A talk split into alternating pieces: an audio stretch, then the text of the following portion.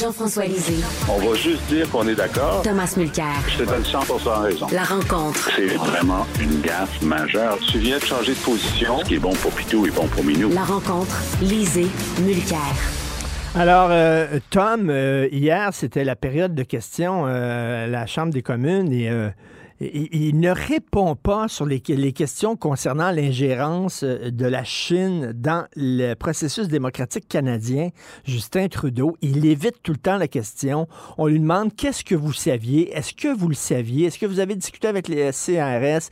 Est-ce que vous connaissez le nom des 11 candidats qui auraient été littéralement achetés euh, par le régime chinois? Et il répond des platitudes. Ben, c'est du grand Justin Trudeau.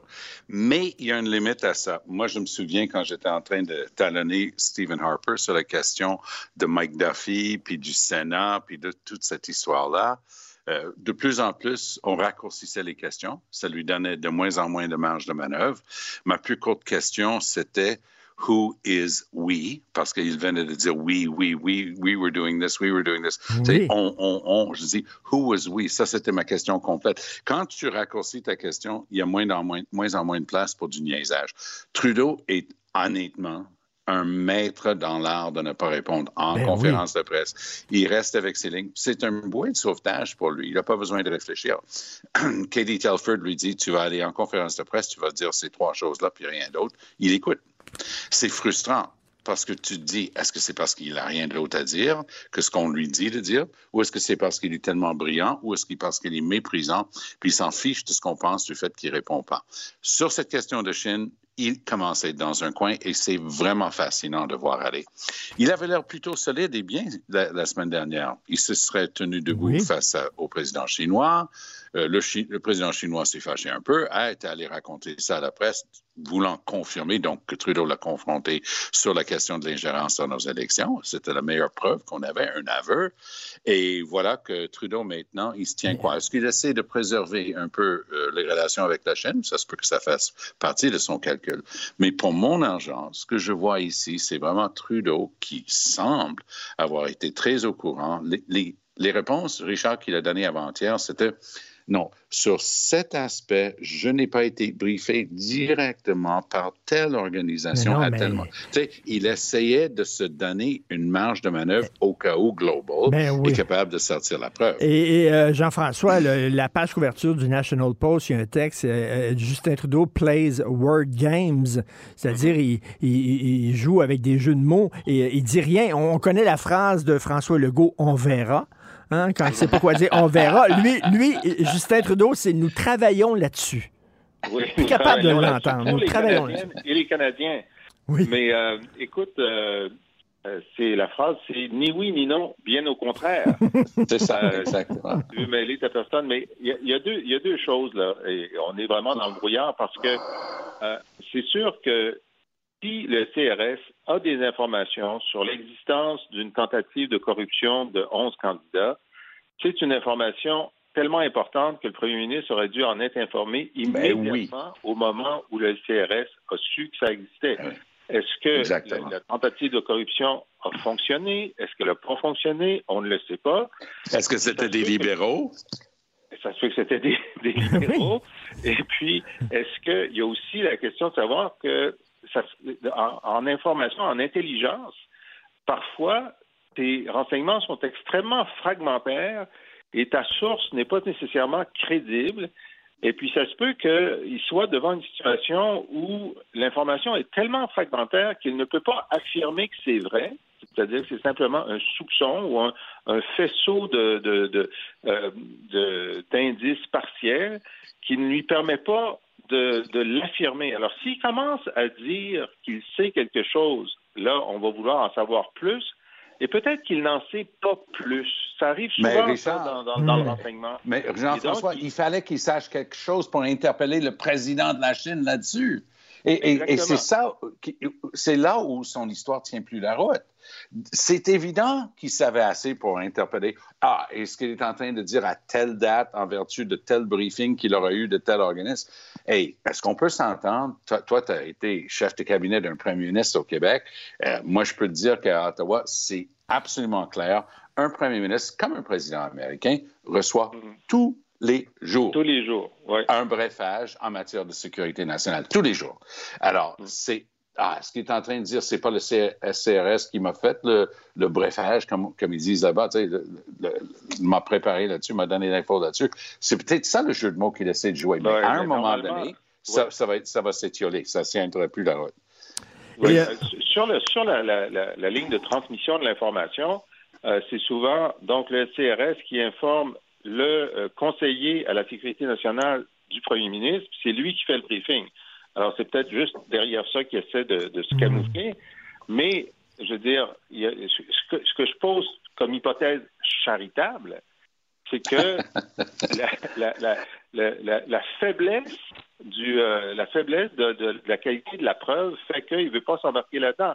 Mais elle est suffisamment grande pour penser qu'ils font ça, parce qu'ils font ça partout, les Chinois. Elle est suffisamment hmm. grande pour le dire avec Xi. En plus, il y a la question des, des fameux euh, trois euh, postes de police chinois illégaux dans la région de Toronto. Donc, tu as toujours de quoi dire aux Chinois d'arrêter de s'ingérer dans ton pays, peu importe le jour de la semaine. Mais ce qui est bien, c'est que nous travaillons là-dessus. Euh, Tom, Tom, on revient sur la commission. des Canadiens et Canadiens. Exactement. Euh, on revient bien sûr sur cette commission sur euh, l'adoption des mesures d'urgence. Là, le, juge Rouleau a, perdu patience devant le ministre de la Justice, David Lametti. Oui, puis Lametti, que, que j'ai souvent occasion d'interpeller dans mes écrits et dans mes interventions, cette fois-ci, je vais être un petit peu plus charitable. Parce que dans ces échanges avec Marco Mendicino, qui est le ministre de la Sécurité publique, ils vont très loin. Hein? Euh, et on voit que ces deux copains à peu près du même âge en train plus ou moins de badiner. Euh, l'un qui dit, ben, peut-être qu'il faudrait parler avec Anita, c'est-à-dire Anita Anand, pour savoir combien de chars d'assaut L'autre lui dit, ah oui, combien tu penses que ça prend? Et l'autre, il dit, je pense qu'un suffirait. Donc, c'est d'un air de dire, ben, si on veut les faire peur à, ces truckers-là, il faut faire ça. On apprend aussi que comme ministre de la Justice, il craignait pour sa sécurité, et je pense qu'il serait grandement temps que, à l'instar des ministres québécois, qui est un garde du corps pour les ministres d'Ottawa. Ça n'a pas de bon sens qu'il n'y ait pas de, un garde du corps armé, par, fermez la parenthèse. Mais pour ce qui est du fond de l'histoire, moi, je pense que cet échange plutôt informel entre deux ministres a tendance à humaniser, mais il y a quand même des éléments intéressants là-dedans. C'est-à-dire qu'il disait que Peter Slowly, qui était le chef de police d'Ottawa, ils utilisent le mot, c'est quand même grave. Hein. Euh, moi, je peux le dire, mais je ne suis pas ministre en train d'échanger avec un autre ministre. Puis que Peter Slowly était carrément incompétent. Et il dit, ils foutent rien, parce que c'est hmm. délicat à deux chapitres. Un, ils sont en train de critiquer l'individu. Deux, ils sont en train de dire que c'est eux qui devraient décider ce que fait la police. Et c'est un peu ça d'avoir décrété la loi sur les mesures d'urgence, deuxième fois depuis, euh, en tout cas, première fois pour cette loi-là, deuxième fois de l'histoire moderne avec la loi sur les mesures de guerre de 70, qu'un gouvernement va aussi loin. Mais on se rend compte, moi, personnellement, à terme de cinq, six semaines maintenant de témoignages dans cette affaire-là, hmm. moi, je suis de plus en plus persuadé que le gouvernement n'avait plus aucun choix à cause de l'incompétence de, de Slowly, à cause de l'inaction de la police d'Ottawa. Il fallait rassembler toutes les forces vives. Puis je vous rappelle, quand vous regardez les enregistrements du jour où ils ont démantelé tout ça, vous allez voir toute une lignée de policiers habillés en vert, sans écusson, et devinez quelle force de police est venue les aider. Qui? C'était bel et bien la Sûreté du Québec. Ils étaient bien présents. La Sûreté du Québec. Ils, étaient bel et bien présents. Ils ont aidé énormément. Ils étaient là en très grand nombre. Et, très organisés. Jean-François, est-ce que tu es d'accord avec Tom comme quoi le gouvernement n'avait pas le choix d'utiliser euh, cette, euh, cette arme de dernier recours? Je ne suis pas certain de ça, mais euh, la, la, raison pour laquelle euh, le, juge Rouleau était, était bien content, c'est pas à cause de l'échange texto. Puis effectivement, je suis parfaitement d'accord avec Tom. L'échange texto, euh, il, il, humanise ces deux, ces deux copains qui badinent. Je veux dire, des textos, c'est une conversation. Hmm. C'est une conversation qui est souvent ironique. Il faut la prendre comme ça. Je comprends que ça fait maintenant partie de la preuve dans un procès, etc., mais c'est pas la même chose qu'un courriel c'est pas la même chose qu'un mémo. Un texto, il faut savoir que très souvent, c'est une conversation qui n'est pas de caractère officiel. Maintenant, ce que, le juge Rouleau n'a pas aimé, c'est que pour pouvoir juger de la qualité de l'argumentaire utilisé par les ministres pour décider d'invoquer cette loi spéciale, ben, il faut savoir ce qu'ils se sont dit, puis comment ils interprétaient la loi. Et à chaque fois qu'il pose la question au ministre de la Justice, donc à l'avocat du gouvernement, ah, il dit, moi, je ne peux pas répondre parce que je suis l'avocat du gouvernement, donc c'est confidentiel. Que là, Rouleau, il dit, mais comment voulez-vous qu'on juge de la qualité de votre raisonnement si votre raisonnement est secret? Puis là, il est vraiment au cœur de l'affaire. Puis en plus, il y a eu des échanges avec la métier avant-hier qui sont surréalistes sur euh, ben, l'interprétation du seuil à partir duquel vous êtes justifié d'utiliser la loi. C'est est-ce que la sécurité nationale était en jeu ou est-ce que tous les autres recours légaux avaient été épuisés? Alors, qu'en pensez-vous? Ben, vous savez, l'interprétation de ce mot-là évolue dans, euh, évolue dans le temps en fonction de critères nombreux, lesquels, ah, je peux pas le dire. Ben, voyons, tu te fous de nous, là.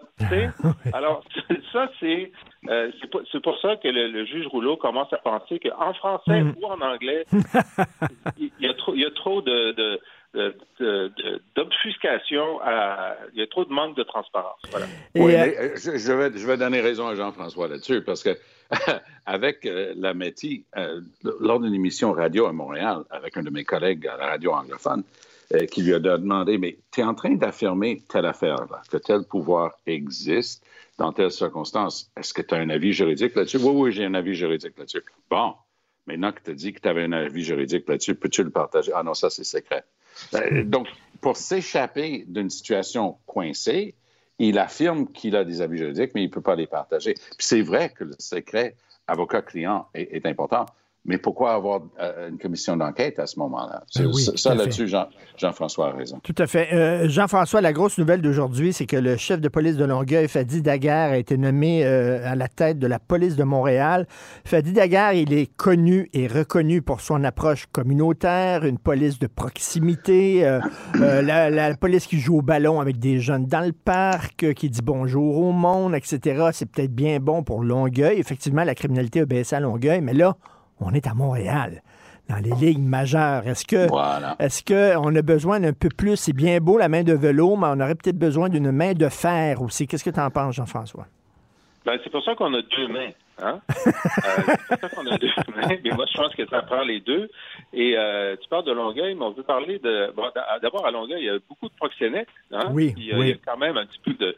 Euh, mais au Danemark, au Danemark, où il y avait une très, très haute euh, criminalité, avec une approche, tu, n'arrêtes pas de les arrêter, mais tu fais en sorte d'être beaucoup plus chirurgical dans ta prévention. C'est pas juste jouer au ballon, mais essayer d'identifier les gens qui euh, sont proches des gangs, euh, aller leur, leur proposer d'autres d'autres choix dans leur vie, etc. Puis d'être très présent en amont de, de, gens qui pourraient devenir criminels ou qui ont été des victimes et qui pourraient se venger, etc. Et c'est cette, euh, cette stratégie-là que, la Ville de Montréal veut appliquer. Et ça a eu de, très, très bons résultats au, Danemark. Puis comme on a tout essayé le reste, ben, moi, je dis, ben, tant mieux qu'on essaye ça. Ben, moi, je vais me permettre de dire que l'administration Plante vient de faire un, coup jurant en allant chercher euh, euh, mais je vais te dire, les mots employés par les gens autour de Valérie Plante hier m'inquiétaient parce qu'ils étaient rendus à, le traiter de vedette. Je m'excuse, c'est un policier. Puis si vous l'amenez, euh, euh, M. Daguerre, en disant que c'est une vedette, dès qu'il a le moindre problème, on va dire Ah, il est en train de décevoir les attentes. Alors, ils mettent les attentes très haut. Et comme dit si bien Jean-François, tu es, dans une, ville qui, qui, connaît en ce moment les pires problèmes qu'on n'a jamais vus de gangs de rue, de fusillades des, choses qui sont complètement hors de contrôle. La police, à la langue à terre, tous les partis politiques, à, la veille des élections, parlaient d'augmenter, d'augmenter, d'augmenter le nombre de policiers. Depuis, hmm. c'est des criquets, on n'entend plus rien. Et si, justement, Fadi Daguerre s'aventure à dire, ben, j'ai fait cette expérience euh, à Longueuil, vous allez laisser euh, vos armes au poste de police, il y a un certain Yves Francoeur, le président de la FRA, qui, qui risque de rouler ses doigts sur la table et dire, ah, il va falloir qu'on cause un petit peu. Parce que c'est pas vrai que cette tendance lourde de se médiatiser soi-même. Alors, Mmh, lui, mmh, il était mmh, très bon pour se mettre à l'avant, dire regarde ce que je fais.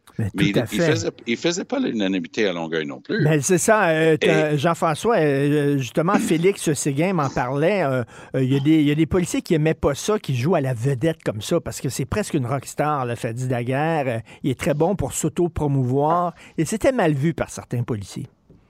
Il y a toujours quelque chose qui est mal vu, c'est sûr. L'important, c'est les résultats. L'important, c'est Ouais. les résultats.